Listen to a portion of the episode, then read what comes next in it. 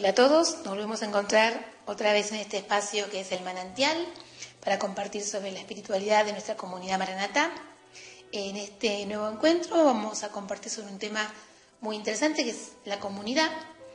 Para poder hablar sobre ella voy a utilizar una frase extraída de la oración de comunidad que rezamos todos los días en Maranatá. También la rezan algunas veces los servidores orantes. Y dice así. Señor, me llamas a vivir en comunidad y quieres que edifique la comunidad. Este proyecto de la comunidad es el proyecto de Jesús. Nosotros hemos experimentado el amor de Dios, hemos tenido un encuentro personal con Cristo, cada uno de nosotros, y hemos sentido, nos hemos sentido llamados a formar parte de nuestra comunidad maranata. Pero este, este proyecto viene de Jesús, ¿no? Cuando Jesús tenía aproximadamente 30 años, y sale de su vida escondida, oculta, a la vida pública, a comenzar a anunciar el reino de Dios a los hombres, Jesús empieza a convocar, a llamar diferentes personas para que lo acompañen. Inicia su tarea apostólica no, en la soledad, sino con una comunidad que lo rodea, con un grupo, una familia. Estos hombres y estas mujeres que acompañaban a Jesús en sus diferentes viajes y predicaciones, y momentos así importantes de su vida, cada uno según su función, su actividad eh, o, el hecho que Jesús lo llamaba compartir, fueron siendo constructores de este primer modelo de comunidad cristiana.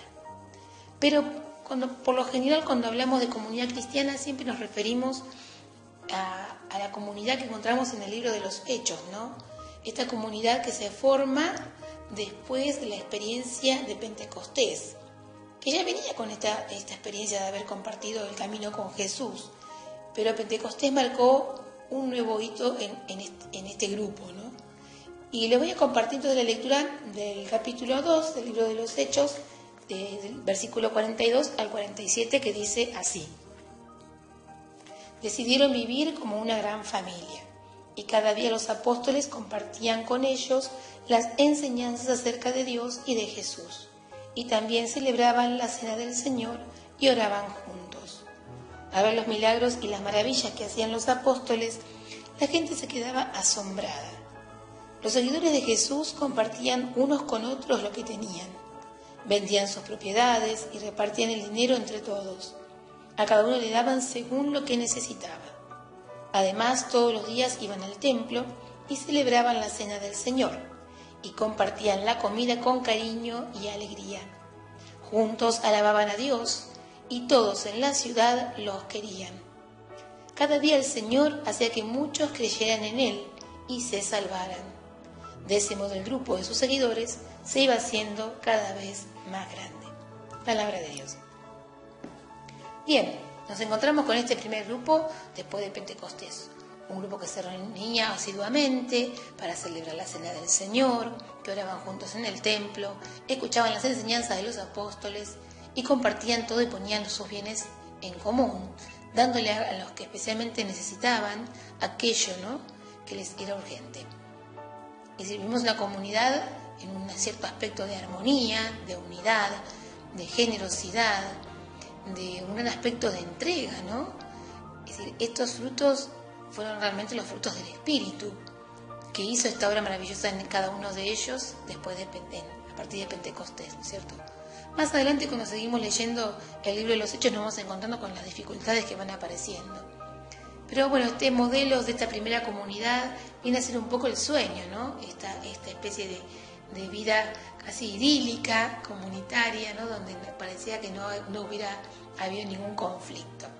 Seguramente los hubo y más de los que podemos pensar, pero bueno, lo que nos quisieron dejar en el testimonio del libro de los Hechos es esta, ¿no? Esta esencia cristiana que es que la comunidad es el lugar para poder compartirlo todo, la fe y la vida, lo que tenemos y lo que nos hace falta, la oración y también la enseñanza y también la, Eucaristía y a la vez también ir este, compartiendo y exponiendo nuestras vidas con nuestros hermanos, ¿no? haciendo estos vínculos profundos, estas relaciones humanas profundas, como le decimos en las casas de oración, ¿no es cierto? Bueno, este modelo de comunidad es la que el Señor nos llama a vivir y quiere que edifiquemos. Y esto es lo importante, saber que la comunidad la construimos entre todos. Más adelante va a seguir la oración, va a seguir siendo otras cosas, y es así. Yo estoy llamado no solo a sentirme contenido dentro de una comunidad, sino sobre todo a ser parte integrante y constructiva de este, de este, de este grupo, ¿no es cierto?, del Señor. Edificar es una construcción, somos un templo, cada uno de nosotros somos el templo del Espíritu Santo y la comunidad es el templo donde el Señor se regocija en estar entre nosotros. Eh, somos como esas pequeñas piedras que, que se van juntando unas a otras, se van pegando eh, con el amor fraterno, con el perdón, con la misericordia, con las obras de misericordia, nos vamos pegando unos a otros y estos ladrillos tan, estas piedras tan diversas se van juntando hasta formar un edificio consagrado eh, para anunciar las maravillas del Señor y vivir para alabanza de su gloria. Esta es nuestra convocatoria, la convocatoria que el Señor nos hace.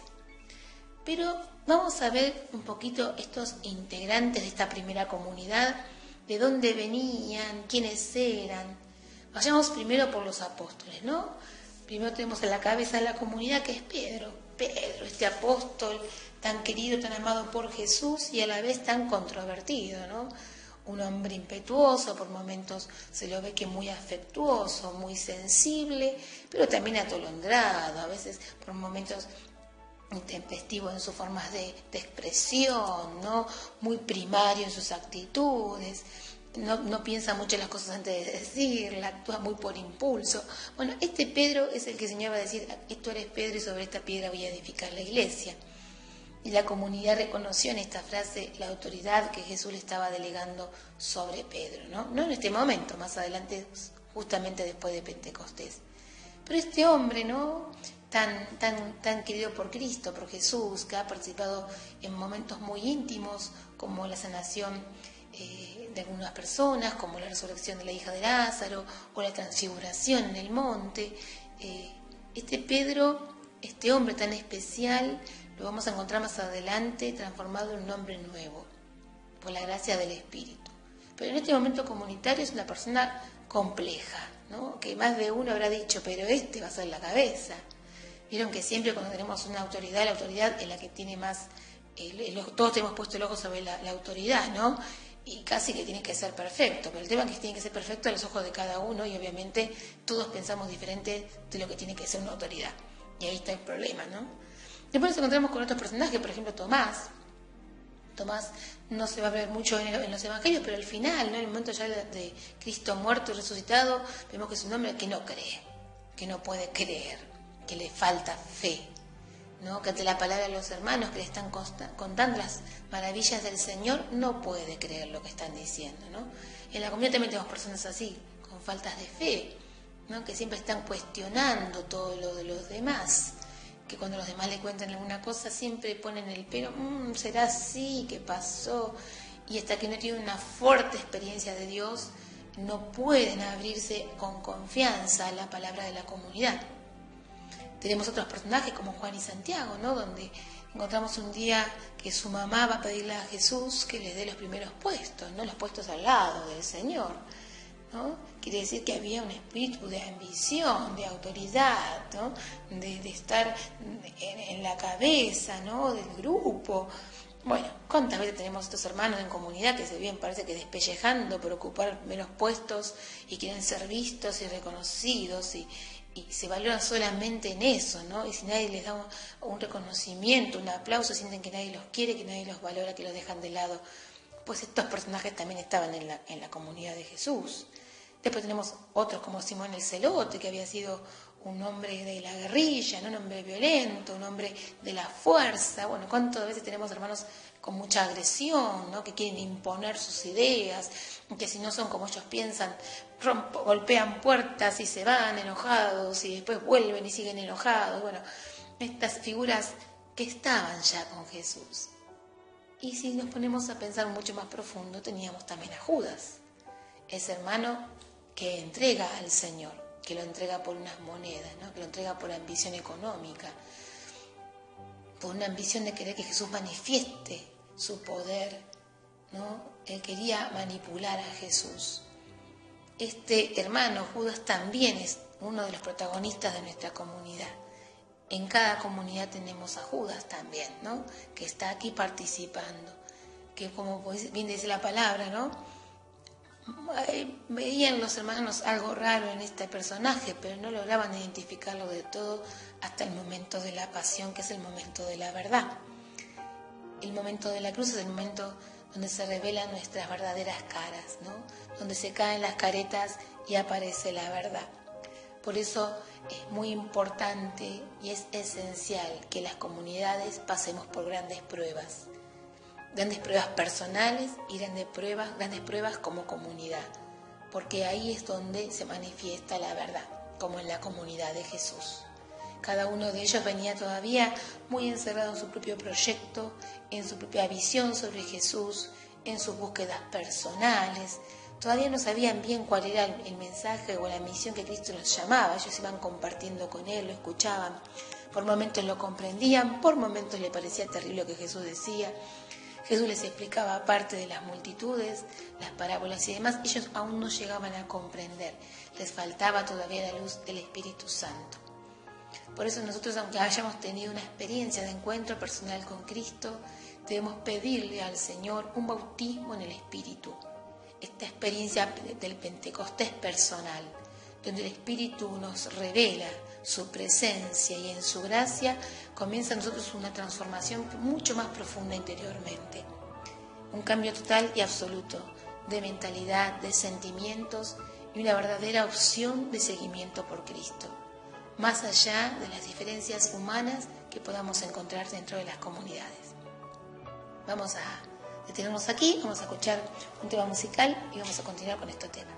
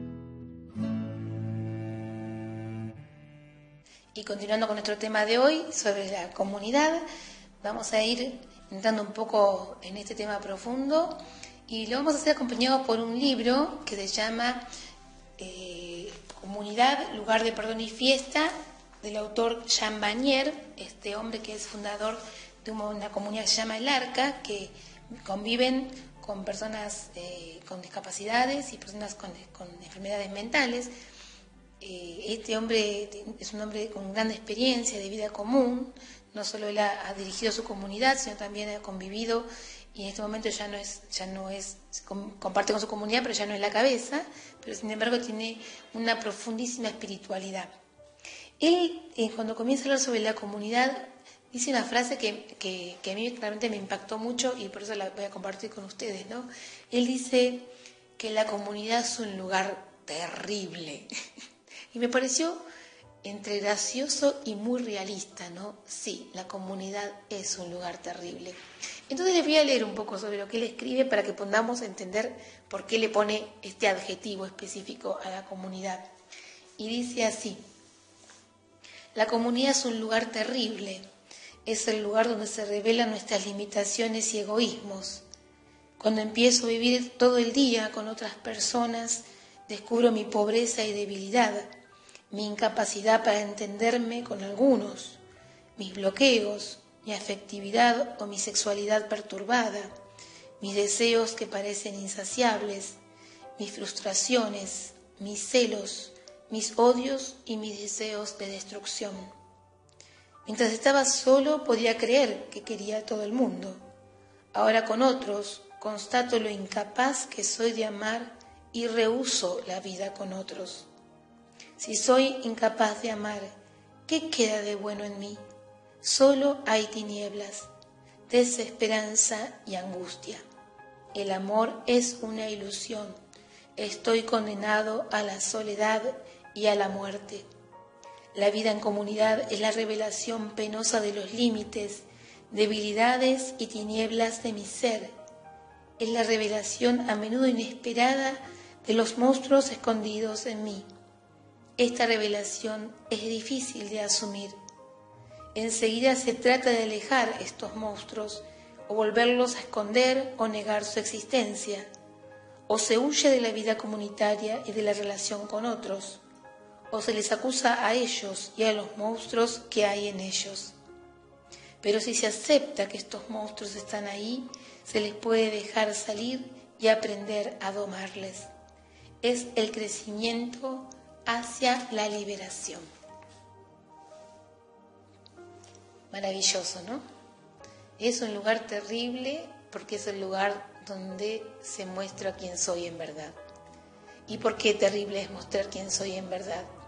Porque nos han educado y nuestras culturas nos han enseñado a que tenemos que vivir complaciendo o vivir mostrando una imagen que sea adecuada para ser aceptados por los demás. Ya desde pequeños nos empiezan a decir que tenemos que comportarnos de ciertas formas para poder vivir junto con otros. Y es verdad, tenemos que guardar ciertos límites, ciertos comportamientos, ciertas composturas para poder convivir unos con otros. Pero también es la verdad que muchas veces estas enseñanzas nos llevan a vivir atrás de una máscara, ¿no? A vivir atrás de una apariencia aceptable y muchas veces negamos quiénes somos verdaderamente. A mayor nivel de exigencia, mayor nivel de, autoengaño y terminamos viviendo como una vida dividida, ¿no? Donde parecemos adultos, pero somos grandes inmaduros. En comunidad esto se descubre. ¿Por qué? Porque el Señor es la verdad y Él nos lleva a vivir la verdad. Nunca nos va a mentir. Cuando Jesús le dice a Pedro, vas a ser la piedra, Pedro su verdadero nombre es Simón. Pedro, que significa piedra, exactamente es una, como una cualidad la cual Pedro no tenía. Pedro es un hombre muy voluble, uno lo ve muy siempre cambiante en su expresión, en sus afectos, en su sensibilidad. Sin embargo, Jesús le llama piedra, es decir, y Jesús viene a darle a él aquella consistencia que a él le falta. Esto viene a hacer el Señor con nosotros. Pero solamente ese trabajo se puede realizar si, como dice acá Jean Vanier, asumimos estos monstruos que tenemos dentro nuestro. Hablábamos en, la charla anterior del manantial, este tema de que la persona difícil que tengo en mi familia o en mi comunidad no hace más que revelarme todo lo oscuro que hay aún en mí. Esto es la comunidad, la comunidad es el lugar de la revelación, dice él, ¿no? De estos monstruos internos, de estas dificultades, de estas perturbaciones, de estas heridas profundas que traemos todos y todos tenemos. Y aquí está el kit de la cuestión es que todos los que formamos parte de la comunidad tenemos heridas, perturbaciones, problemas de convivencia, problemas de comunicación. Todo lo que yo puedo acusar a mi hermano en el fondo también yo lo tengo. En diferentes medidas seguramente, y claro que sí, pero todos venimos rotos a la comunidad y en la comunidad es una comunidad de rotos. Por lo tanto, lo que yo critico al otro en el fondo no hago más que reconocer que yo también tengo varios problemas. Es muy común en comunidad esto de la murmuración, del chismorreo, de andar por detrás, ¿no? De, de dar las, esto de, opinar siempre sobre lo que el otro hace o deja de hacer. Y sin embargo, yo me pregunto, ¿no? ¿Y quién soy yo para decir esto? Hay un texto hermoso en el Evangelio de Jesús. Llevan una mujer adulta encontrada en el acto, dice ahí, y se le arrojan a Jesús en su presencia, le dice, bueno, esta mujer ha cometido este pecado, en, la ley dicen que hay que apedrearla, ¿no? ¿Vos qué decís?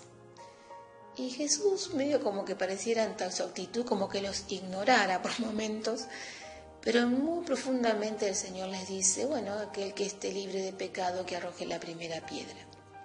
Y dice que uno a uno, empezando por los más viejos, se fueron alejando.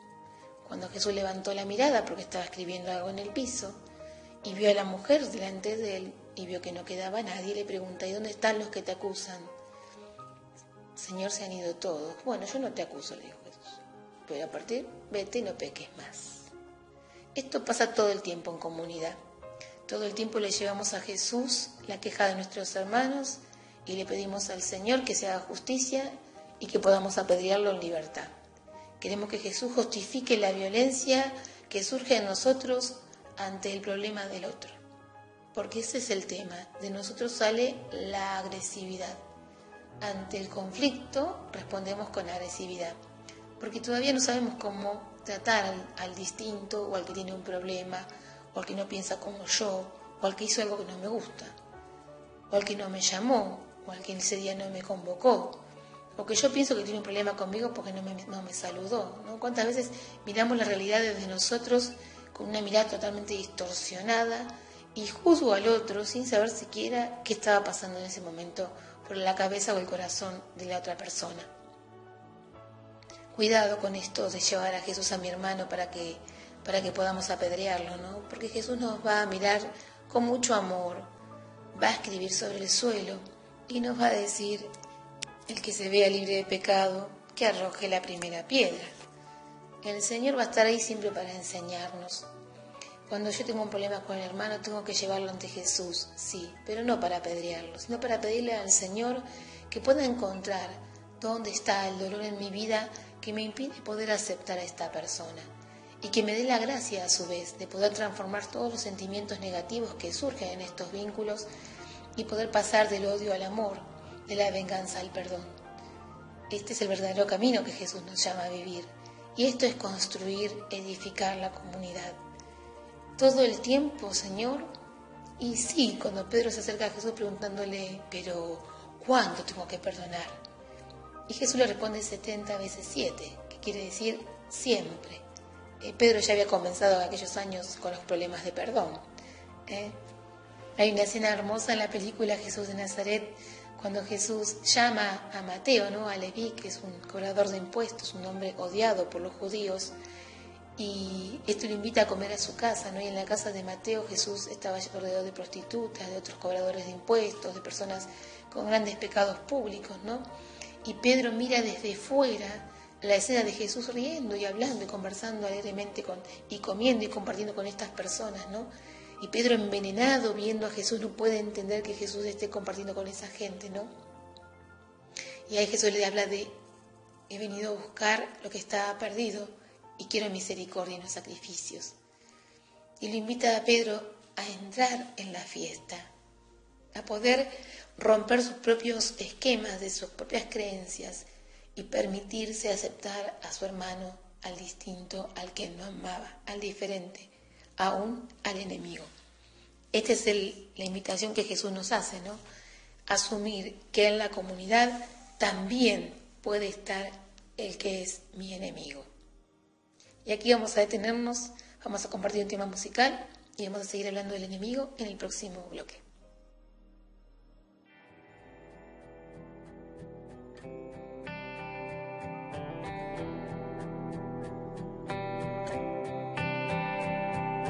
Sientes que no puedes seguir, que han dañado tu vida, que eras vela encendida y alguien sin importarle sopló.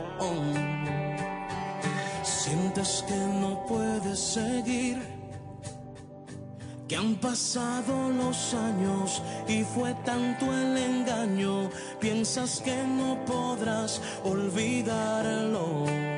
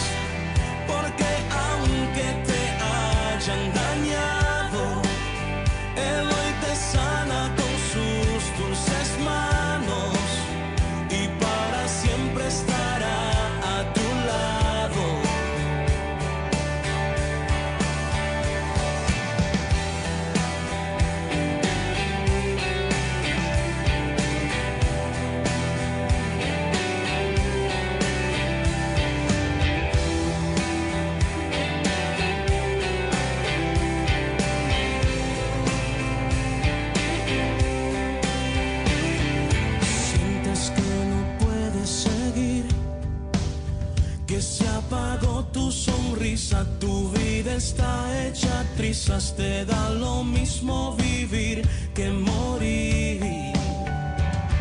Sientes que no puedes seguir, que han pasado los años y fue tanto el engaño, piensas que no podrás siempre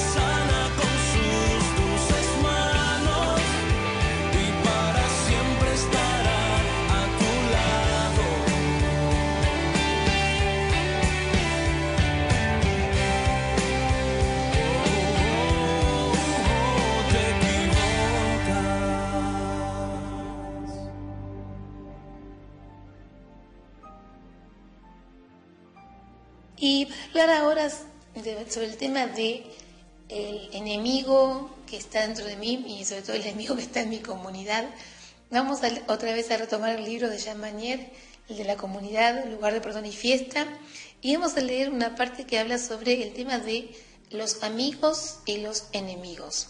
Y dice así, los dos grandes peligros de una comunidad son los amigos y los enemigos. Muy rápidamente ocurre que Dios los cría y ellos se juntan. Se desea estar al lado de quien nos gusta, de quien tiene nuestras mismas ideas, la misma manera de concebir la vida, el mismo tipo de humor. Nos alimentamos el uno del otro, nos halagamos. Eres maravilloso, tú también lo eres. Somos maravillosos porque somos inteligentes, astutos.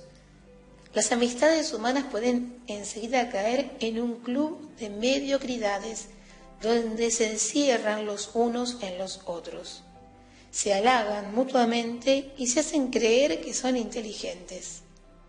La amistad no es entonces una tendencia a ir más lejos, a servir mejor a nuestros hermanos y hermanas, a ser más fieles al don que se nos ha dado, más atentos al Espíritu y a continuar la marcha a través del desierto hacia la tierra prometida de la liberación se convierte en sofocante y constituye un fardo que impide dirigirse a los otros, atendiendo sus necesidades.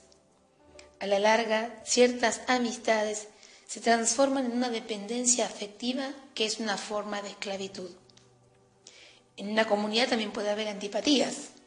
Siempre hay personas que no me entienden, que me bloquean, que me contradicen y ahogan el impulso de mi vida y de mi libertad. Su presencia parece amenazarme y provocarme agresividades o un cierto tipo de regresión servil. En su presencia soy incapaz de expresarme y vivir. Otros hacen nacer en mí sentimientos de envidia y celos. Son los que yo quisiera ser y su presencia me recuerda ante, ante ellos que no lo soy. Su valía e inteligencia me retrotraen a mi propia indigencia otros me piden demasiado. No puedo responder a su búsqueda afectiva incesante. Me veo obligado a rechazarlos. Estas personas son mis enemigos. Me ponen en peligro e incluso aunque no lo admita, les odio. Este odio no es psicológico ni aún moral, es decir, querido, pero cuanto me, me gustaría que no existieran. Su desaparición, su muerte, me parecería una liberación. Si nos dejamos guiar por nuestras emociones, pronto serán clanes en el interior de la comunidad. Entonces no habrá una comunidad, sino grupos de personas más o menos cerradas sobre sí mismas y bloqueadas las unas por las otras. Cuando se entra en algunas comunidades se notan estas tensiones y luchas subterráneas. Las personas no se miran de frente. Cuando se cruzan en los pasillos son como barcos en la noche. Una comunidad no es comunidad más que cuando la mayoría de sus miembros han decidido conscientemente romper esas barreras y salir del capullo de amistades para tender la mano al enemigo. Cuando uno lee este texto es súper claro y súper real porque lo vivimos en la comunidad. ¿Cuántas veces la comunidad se transforma en grupos cerrados? Más o menos cerrados, ¿no? Pero son como grupos que se van eligiendo a sí mismos. Yo me junto con este que me cae bien, que me gusta, que me agrada, que me trata bien y que es más o menos parecido a mí. O en este caso, grupo, me gusta este grupo de gente que tengo porque es un grupo que yo puedo manipular soy una persona con un gran poder, con un gran control, tengo un gran carisma de dirigencia, entonces todo este grupete que está conmigo es un grupo al que yo puedo manipular ciertamente y qué bien que me hacen sentir porque siempre soy yo la estrella del grupo. Cuidado, eso no es comunidad. La comunidad siempre requiere la diversidad, porque es ahí donde surge la verdadera unidad. Volvamos a la comunidad de Jesús personas absolutamente diversas, venían de distintos lugares, de diferentes actividades, diferentes niveles culturales, diferentes formas de, de trabajo y demás. Sin embargo, Jesús, siendo el centro de ese grupo, pudo compartir la vida, pudieron compartir ellos todos juntos su vida y descubrir el desafío que era el reino, el desafío que era seguir a Jesús. Este es el verdadero llamado a vivir en comunidad. Cuando yo hago que predominen en mí los gustos particulares o estas sensibilidades afectivas de unos sí y otros no, no hago más que transformarme en un destructor de comunidades. Ahí viene la frase de Jesús a Pedro, ¿no? Aléjate de mí, Satanás. Satanás es quien divide. Bueno, pues yo me transformo muchas veces en el Satanás de mi comunidad, queriendo defender mis derechos, mi lugar, mi valor y mi grupete, no hago más que dividir la comunidad y romper aquello a lo que el Señor mismo me ha llamado. Porque en el fondo el llamado a vivir a comunidad lo hace el Señor a cada uno de nosotros. No estamos aquí porque una persona humana me haya convocado, no. En el fondo esta persona es un instrumento del Señor para recibir este llamado a vivir en comunidad. Recordemos la frase con que empezamos la charla. Señor, tú me llamas a vivir en comunidad. Es el Señor quien nos elige, quien nos vocasiona y quien nos llama, ¿por qué? Porque sabe que este va a ser, esta va a ser la plataforma de salvación para nosotros. Este es el lugar para que se manifieste el poder de su amor. Es el lugar para que lo imposible se haga posible. ¿eh? ¿Cómo puede ser que dos personas tan distintas compartan todo? Pues bien, porque está la gracia de Dios en el medio. Es el Señor quien construye la comunidad con nosotros cuando nos abrimos en disponibilidad a dejarnos sanar en nuestro mundo afectivo para construir la comunidad. Hay un autor que dijo una frase también muy fuerte, ¿no? Dice, no hay hermanos difíciles, hay hermanos ante los cuales emergen nuestras dificultades. Lo que decíamos ya en, la charla, el bloque anterior y en las charlas anteriores, ¿no? Yo tengo que aprovechar aquel que me ocasiona una dificultad interior, tengo que aprovechar ese momento, no tengo que desecharlo. No es el momento para huir, es el momento para entrar adentro, en lo profundo de mi corazón y descubrir dónde aún están las heridas abiertas en mi alma. El desafío más grande es superar estas sensibilidades ¿eh? que siempre me hacen sentirme que estoy ante el borde del abismo. Preguntarnos, ¿no? En mi historia personal, cuántas veces me sentí comparado, cuántas veces me sentí rechazado, en qué situaciones fui desechado por otro, en qué situaciones me pusieron a cargo de otros y me hirieron los demás. Es decir, todo esto que he pasado en mi vida, en mi historia, vuelve a resurgir otra vez en la comunidad, buscando un lugar de aceptación, de contención, de amor, de perdón, termina siendo una cueva de cuervos que se sacan los ojos unos a otros. Y este no es el llamado de Dios. El Señor siempre nos está preguntando, ¿dónde está tu hermano? Recordemos la, escena del Génesis, donde Caín, por celos con su hermano Abel, lo, lo asesina, ¿no? Y el Señor se le aparece y le pregunta a Caín, Caín, ¿dónde está Abel? ¿Dónde está tu hermano? ¿Y qué le dice Caín? ¿Qué sé yo? Yo no soy responsable de ese. Y siendo que él mismo lo había matado. Bueno, esto nos pasa a nosotros. Cuando atacamos a los hermanos, no hacemos más que atacar al Señor. Recordemos cuando San Pablo perseguía, Saulo, aquel joven, a los cristianos y Jesús se le aparece en el camino, le pregunta, ¿quién eres? Yo soy Jesús, al que tú persigues, porque cada cristiano perseguido es Jesús, cada hermano perseguido por vos es Jesús, cada hermano sobre el cual murmurás, sobre el cual hablas mal, le sacás el cuero, ese hermano que vos estás despreciando, ese es Jesús. Y Dios te vuelve a preguntar, como allá en el jardín, en los comienzos del Génesis, ¿dónde está tu hermano? ¿No ves que lo estás matando? ¿No ves que lo estás tirando? Y me decís que vos no sabés qué estás haciendo. El Señor quiere que tomemos conciencia y quiere que crezcamos en esto que decía Jean Vanier, ¿no? Que la fe y la comunidad sea un camino hacia la liberación. El mundo está destruido porque los hombres vivimos matándonos unos a otros.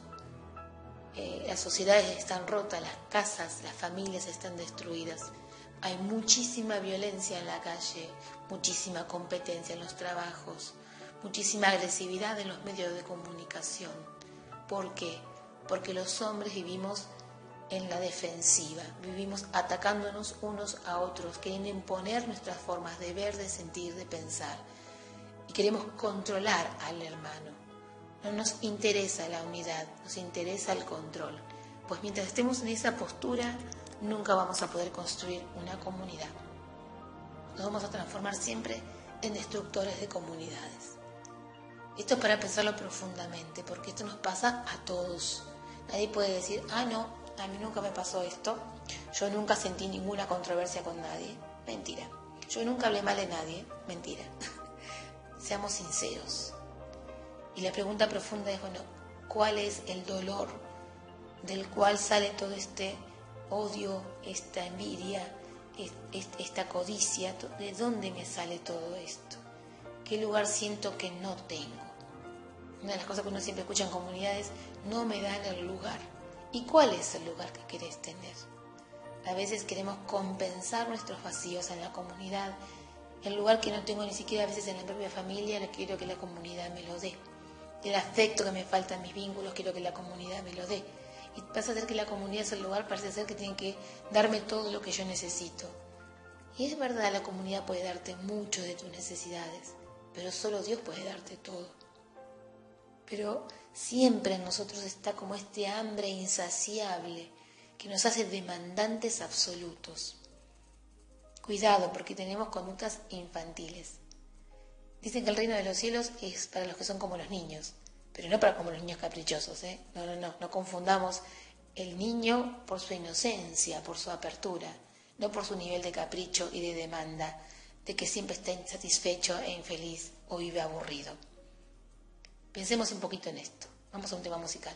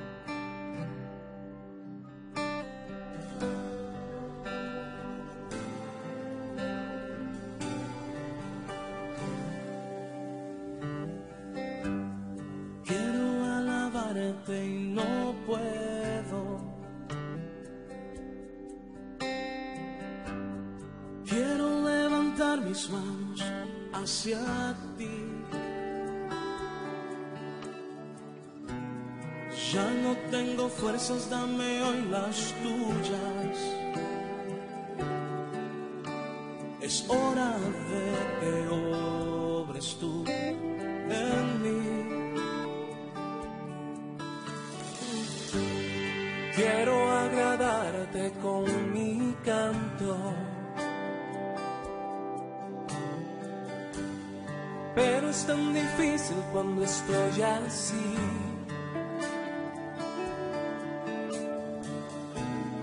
Ya no tengo fuerzas, dame hoy las tuyas.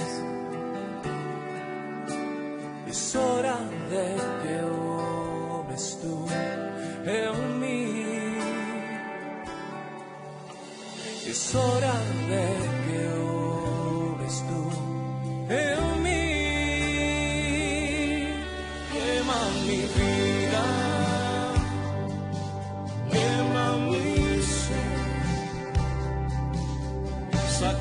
Mí lo que ya no te agrada. Hazme de nuevo tuyo, quiero ser. Quema mi vida, quema mi ser. Tú eres el divino alfarero y todo nuevo lo puedes hacer.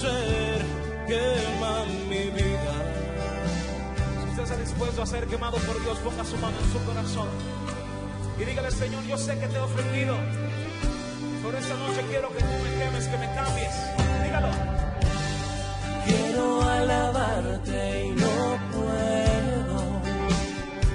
Quiero levantar mis manos. ¿Cuándo la levantan? Quiero levantar mis manos hacia ti. Diga, ya no tengo fuerzas.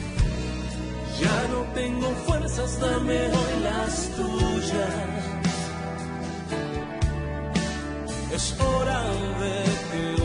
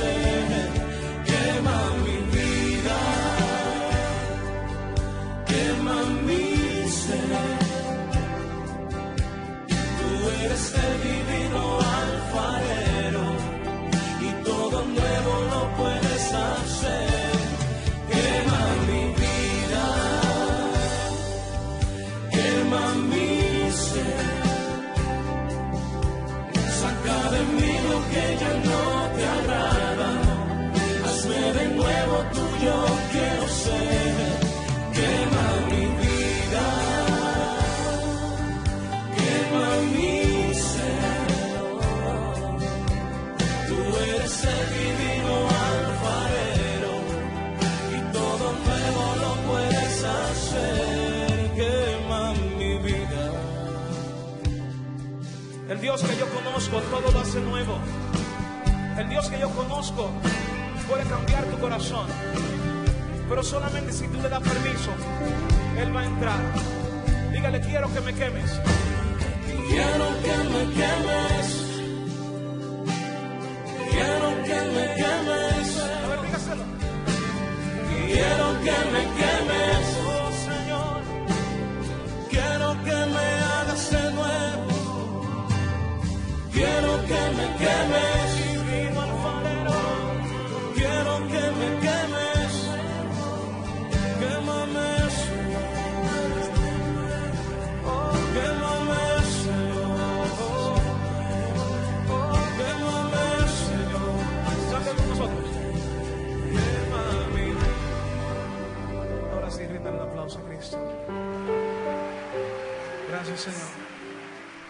Gracias por Julie, gracias por Josh. Los amo, chicos.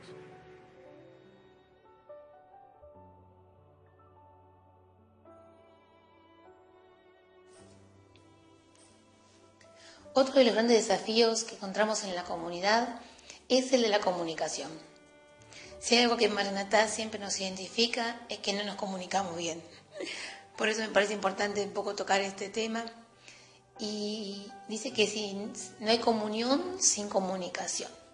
Desde que nacemos nuestra vida es comunicación, ¿no? Hay un hombre y una mujer que se unen en una comunión y nos comunican la vida.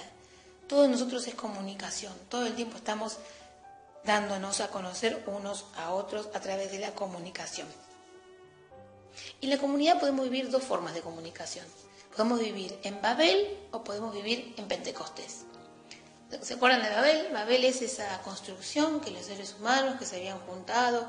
En el libro del Génesis dice que querían mostrar su poder, ¿no? Entonces construye una tremenda torre altísima para llegar hasta el cielo, ¿no? Porque dice que todos se habían entendido habían hablado, hablaban todos el mismo lenguaje, por tanto, como se sentían poderosos en esto de la comunicación, que se habían logrado entender, iban a hacer esta gran obra para mostrar esto. El Señor los miró, los dejó construir esa torre, llegar, llegar hasta el cielo, pero en un momento el Señor descendió y confundió todas las lenguas y se dispersaron todos y la obra quedó ahí, monumento de la dispersión por contrapartida, ¿no? Por contra, por otras formas, encontramos a Pentecostés, ¿no? Pentecostés es la fiesta de la unidad, donde dice que el Espíritu Santo descendió como lengua de fuego sobre cada uno de los apóstoles reunidos en el cenáculo junto con María y comenzaron todos a, parece que parecían borrachos, decían, ¿no? Pero parecían, comenzaron todos a hablar en diferentes lenguas. Y aquellos que los escuchaban los podían comprender pero todos hablaban distinto. Es el misterio del Espíritu Santo, ¿no? que ante la diversidad el Señor nos hace comprendernos unos a otros. Y no para sentirnos poderosos en este acuerdo o en este poder comprendernos, sino para darnos cuenta que lo diverso construye lo común. Pues bien, tu comunidad, nuestra comunidad, ¿qué te parece? ¿Estamos en Babel o estamos en Pentecostés? ¿Eh? Dicen los autores, los que saben, digo yo, ¿no? En este caso, el padre Amadeo Sensini, que es psicólogo y religioso, dice que la comunicación no es una consecuencia, ni una cualidad, ni un accidente, sino un fenómeno esencialmente vital. Vivir es comunicarse. Pues entonces, ¿cómo está mi comunicación? Sería como estoy viviendo. ¿Qué es lo que yo comunico cuando me expreso? ¿De qué forma expreso lo que pienso? Henry Nowen dice una frase muy linda que dice que para que haya comunicación yo tengo primero que llegar a lo más profundo, escondido dentro de mí y desde ahí yo puedo llegar a comprender y a comunicarme con el otro. Es decir, es imposible comunicarme ciertamente con el otro si no he descendido primero a lo profundo de mi corazón para ver qué hay en él. A veces hablamos mucho, bla, bla, bla, bla, bla, bla, bla. Hablamos un montón. A veces no hablamos nada. A veces hay, hay un espíritu de indiferencia absoluta. Hay silencios largos y oscuros y tenebrosos. ¿Por qué vamos de un extremo hacia el otro? Porque no sabemos comunicarnos. ¿eh? A veces hay palabras que son de imposición. Hay momentos de gran agresividad. Parece que nos vamos a morder unos a otros porque queremos que el otro entienda y haga lo que yo digo, y el otro piensa exactamente lo mismo. Se chocan dos voluntades fuertes, dos imposiciones, y lo único que salen es dos personas totalmente rajuñadas y heridas. ¿Qué nos pasa que no podemos comunicarnos? ¿De dónde vienen estos problemas de poder expresar, de poder ponernos de acuerdo en un mismo punto? El problema está en que no queremos ceder. La palabra ceder para muchos es decir soy débil, estoy sujeto a la autoridad de otro, estoy por debajo del poder de otro. Ceder para muchos significa dejar el lugar que me corresponde y el otro me quiere sacar. El problema es que venimos con los conceptos de las heridas de nuestra vida y no aún no hemos hecho la metanoia, el cambio de mentalidad de asumir las actitudes y el proyecto de Jesús. Venimos a la comunidad de Jesús desde nosotros, con nuestro pensamiento, y pensando, cuando llegue a ese lugar, les voy a imponer la forma que yo creo. Grave error.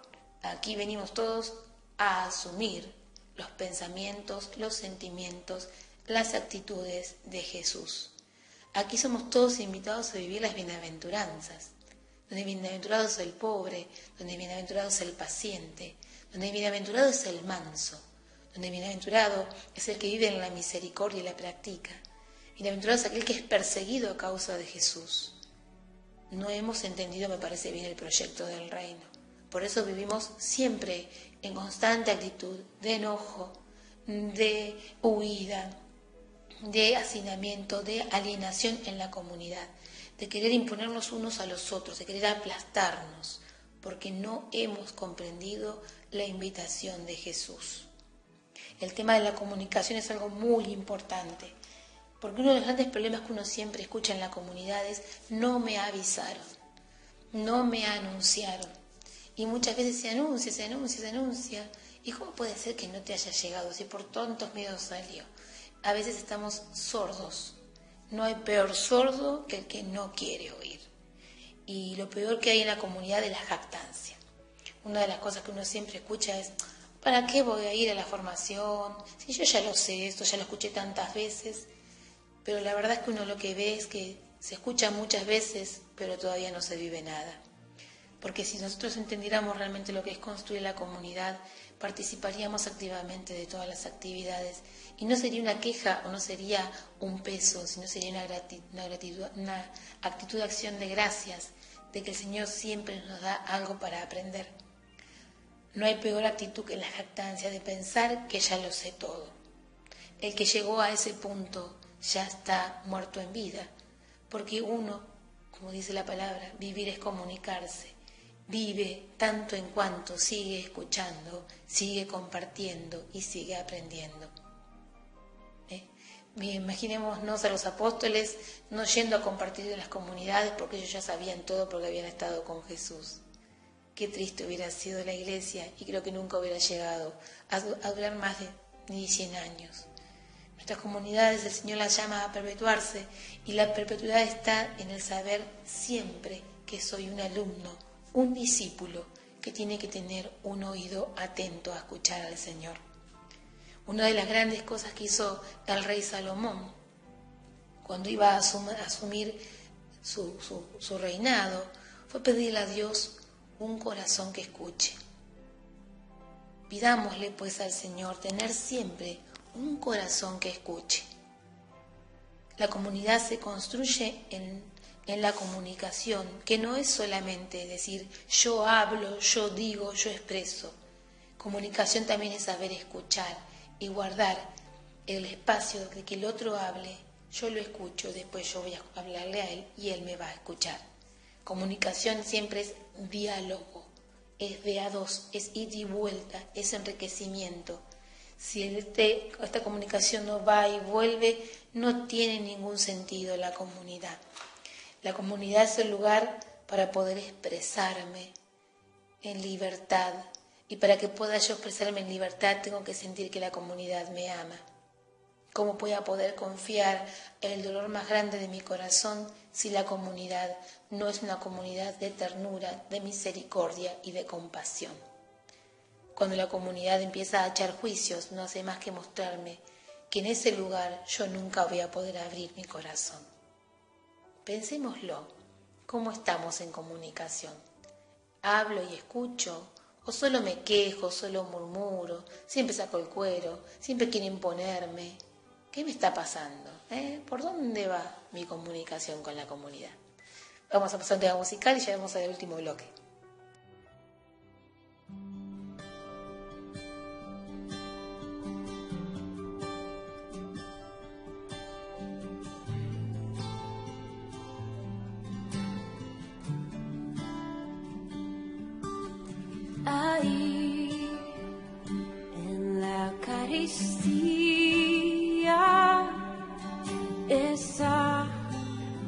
Señor.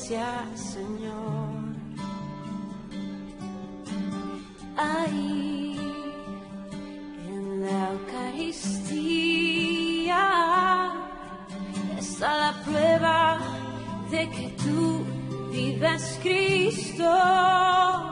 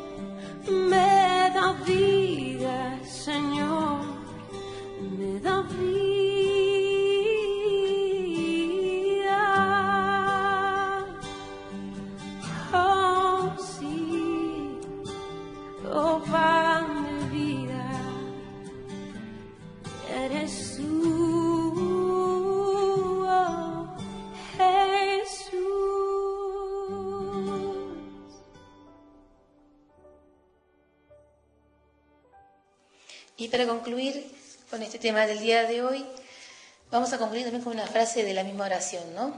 La comunidad es santa si cada uno es santo. Sabemos que el Espíritu Santo hace los santos, ¿no? Pero también sabemos que la comunidad estamos aquí, estamos todos aquí llamados a santificarnos unos a otros. En este ser piedritas que nos vamos raspando unas con otras cada vez que nos chocamos, nos vamos santificando, ¿no?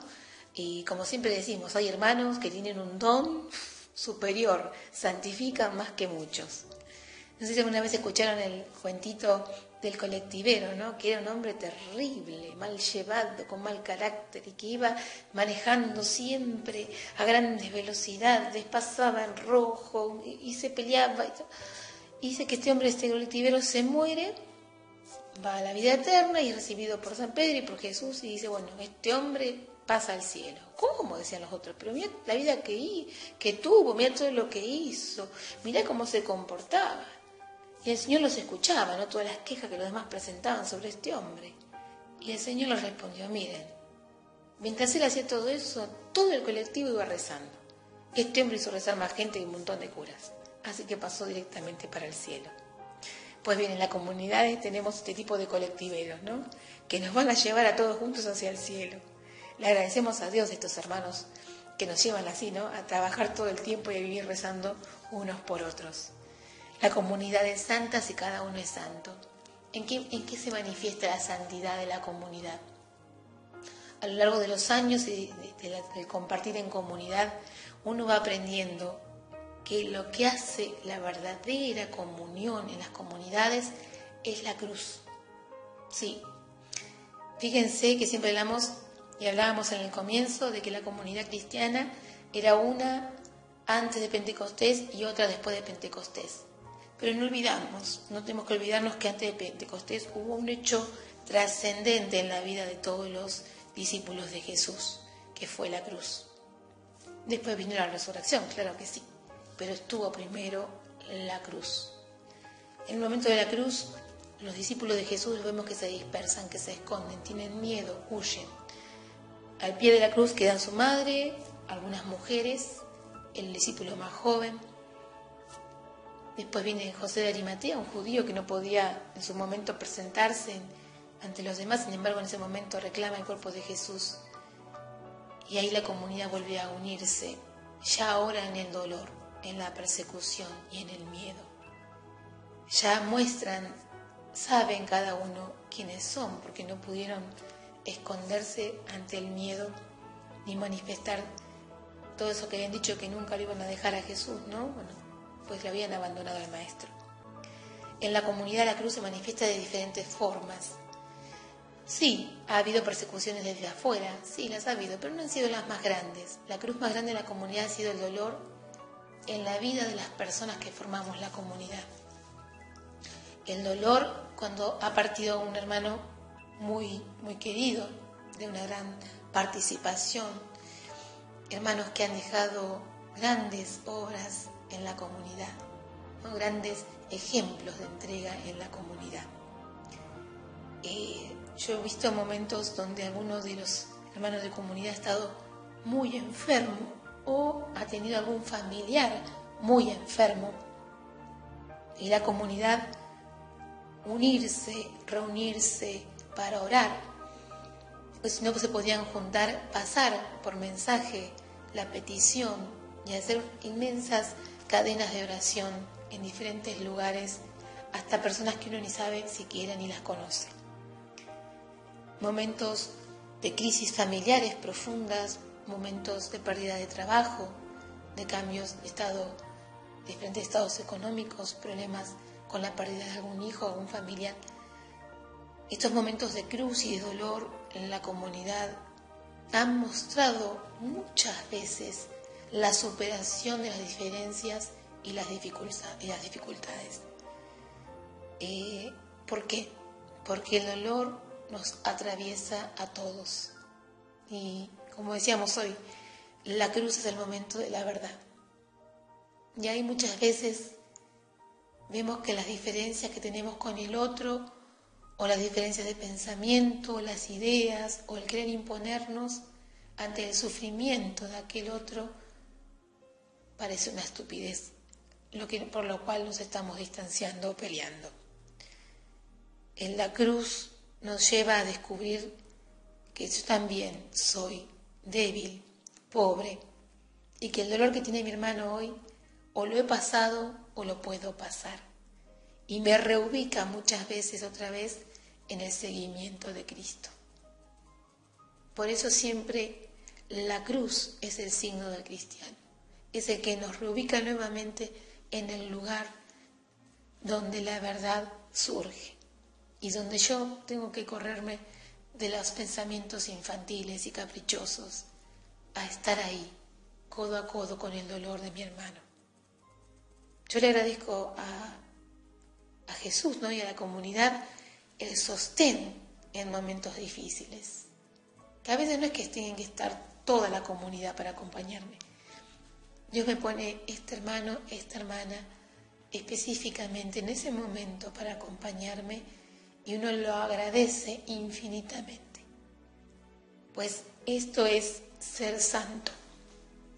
La perfección del amor que el Señor va construyendo en nosotros, este, este amarnos unos a los otros, es eso, ¿no? Es estar en el momento adecuado, en el lugar adecuado para compartir con mi hermano aquello que está pasando. Eh, fíjense que en los servicios que hacemos la mayoría de las veces en la comunidad, en los ágapes, no hay momento más hermoso cuando compartimos el dolor que hemos atravesado y cómo el Señor ha transformado nuestras heridas en don.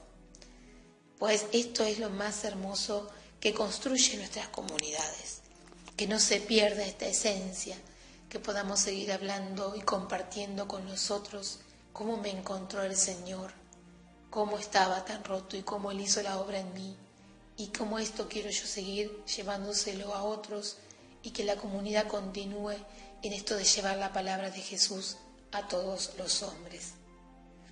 Pues bien, hermanos, espero que, que estos, estas palabras simples que he compartido hoy sea para crecimiento de todos nosotros, especialmente para crecer y vivir en comunidad, en plenitud, y que podamos vivir realmente en el amor a Cristo y a los hermanos. Alegrémonos siempre en el Señor, todo lo podemos en aquel que nos fortalece. Amén.